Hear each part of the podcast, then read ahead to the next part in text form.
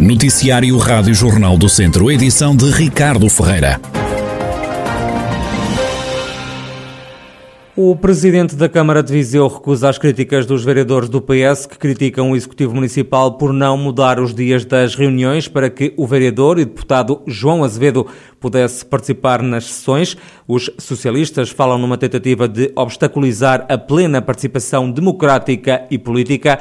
Fernando Ruas, em declarações à Rádio Jornal do Centro, recorda que as reuniões de Câmara são à quinta-feira há muito tempo. O PS quis marcar a primeira reunião como entrada de leão e quis fazer começar logo por dramatizar. Deixe-me dizer-lhe uma coisa, nós levámos uma ordem de dia, digamos com alguma dimensão, o PS votou favoravelmente todos os pontos, menos dois. E os dois pontos que não votou a favor foi as reuniões ordinárias da Câmara, pediam um outro dia. Mas para esclarecermos isso cabalmente, esta, este dia já há muito tempo que, que é o mesmo, por informação e por solicitação dos serviços, à quinta-feira, alegando que na sexta-feira precisam de mais, eh, digamos, mais tempo de preparação. O autarca defende que João Azevedo tem que fazer uma opção entre a Câmara e o Parlamento e lembra que a antiga vereadora do PS, Lúcia Silva, teve o mesmo problema no último mandato. Este problema não, não é novo, é exatamente igual ao passado. O, o vereador João Azevedo é que vinha com, com outro gás e queria moldar as reuniões de Câmara à sua maneira. Não é possível. Ele tem é se calhar, para quem concorreu ao Conselho, e do meu ponto de vista, neste momento a minha camisola é o Conselho, se quiser que adeque, que peça na Assembleia da República para adequarem os plenários ao seu horário aqui. Se ele quiser fazer as duas coisas, mas isso é uma opção que ele lhe diz respeito, só eu. Portanto, não há aqui nenhuma alteração do que vem do passado, nem sequer alteração em relação a uma, a uma à vereadora anterior que estava exatamente nas mesmas condições. Deputada e que pediu a mesma coisa que a Câmara eh, de então não, não consentiu. A resposta de Fernando Ruas aos vereadores do PS na Câmara de Viseu, que criticam o Executivo Municipal por não mudar os dias das reuniões do Executivo. A PSP de Viseu não tem registro de qualquer caso de bullying este ano.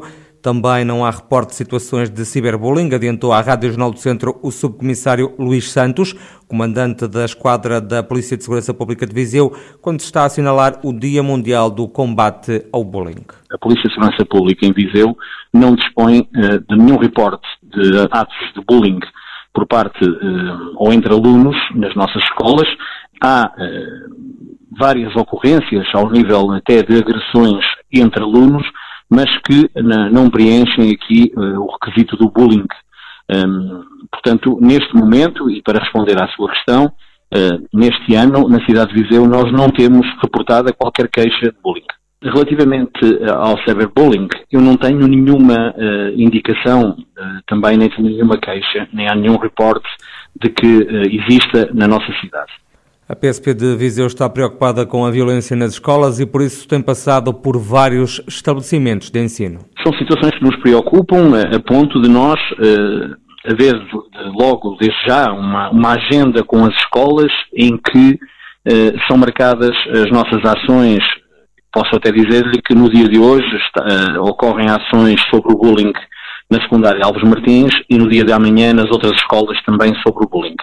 Mas, ao longo de todo o ano, as nossas equipas da Escola Segura, um, e muitas das vezes são apoiadas pelo pessoal da EPAV, nestas, um, nestas aulas eh, que vão, que vão à escola dar aos alunos, e sempre no sentido de travar esta realidade e, e fazer com que o ambiente escolar seja muito mais são. Subcomissário Luís Santos, comandante da esquadra da PSP de Viseu, esta quarta-feira assinala-se o Dia Mundial do Combate ao Bullying.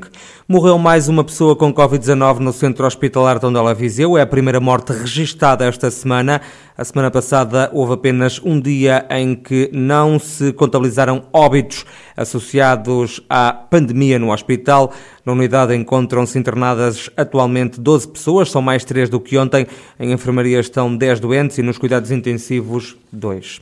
Por causa da escalada do preço dos combustíveis, a empresa de transportes rodoviários Rodonorte, que serve o Conselho de Lamego, está a ponderar reduzir o serviço de transportes de passageiros. Esta é uma possibilidade em cima da mesa, adianta Jorge Santos, administrador do grupo Rodonorte. Nós estamos a estudar uma série de medidas que podemos implementar no curto e no médio prazo. Pronto, algumas dependem essencialmente de uma, de uma decisão nossa. Outras medidas estão a ser concertadas com a nossa associação. Na próxima semana vai haver uma, uma reunião dos associados para perceber o que é que a associação, ao nível nacional, poderemos uh, fazer para, de certa forma, inverter ou ou diminuir este, este, problema que existe, mas nós internamente temos já uma série de situações que foram devidamente analisadas e enquadradas, que podem passar pela diminuição de algumas frequências, a eliminação de algumas rotas de transporte, tem um bocadinho a ver com uma lógica de diminuição de, de gastos para poder, de uma forma direta, diminuir o consumo e assim controlar este aumento excessivo que tem existido nos combustíveis, essencialmente. O administrador do grupo Roda Norte fala mesmo num aumento do custo dos combustíveis na ordem dos 23% desde o início do ano. A Rádio Jornal do Centro tentou também, junto de outras empresas de transportes passageiros da região, perceber o impacto do aumento do preço da gasolina e do gás óleo. A Transdev referiu que vai procurar as soluções que permitam manter a atual oferta de transportes públicos.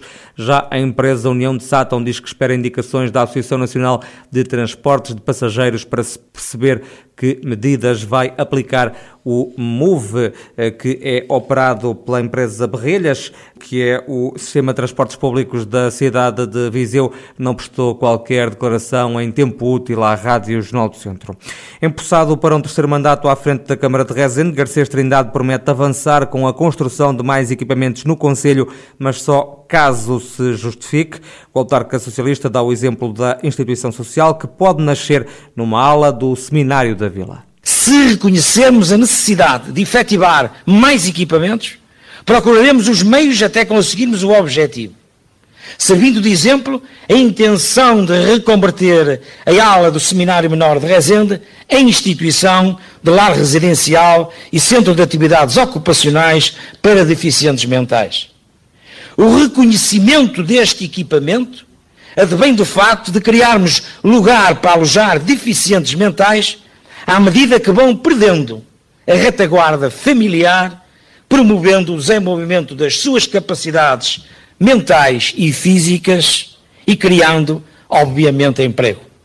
Se porventura acharmos que está na altura de requalificar equipamentos, falamos conscientes das nossas possibilidades, a reabilitação urbana da vila, mas também das aldeias, é uma prioridade para Garcês Trindade, que está a entrar agora no terceiro e último mandato à frente da Câmara de Rezende.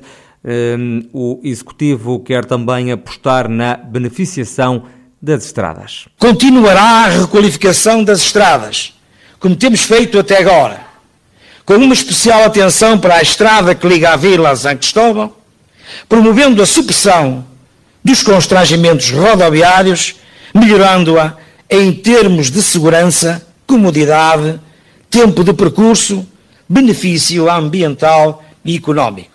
Em sentido contrário, isto é, para norte, temos fundadas esperanças que a tão desejada estrada que, que nos ligará a, a Maião e a A4 seja uma realidade. Uma vez que está inscrita no pacote Missing Links, constante do documento aprovado pela Comissão Europeia do Plano de Recuperação e Resiliência e já com dotação financeira atribuída. Garcês Trindade, que já foi empossado para mais um, o terceiro mandato à frente da Câmara de Rezende. O autarca foi novamente eleito pelo Partido Socialista.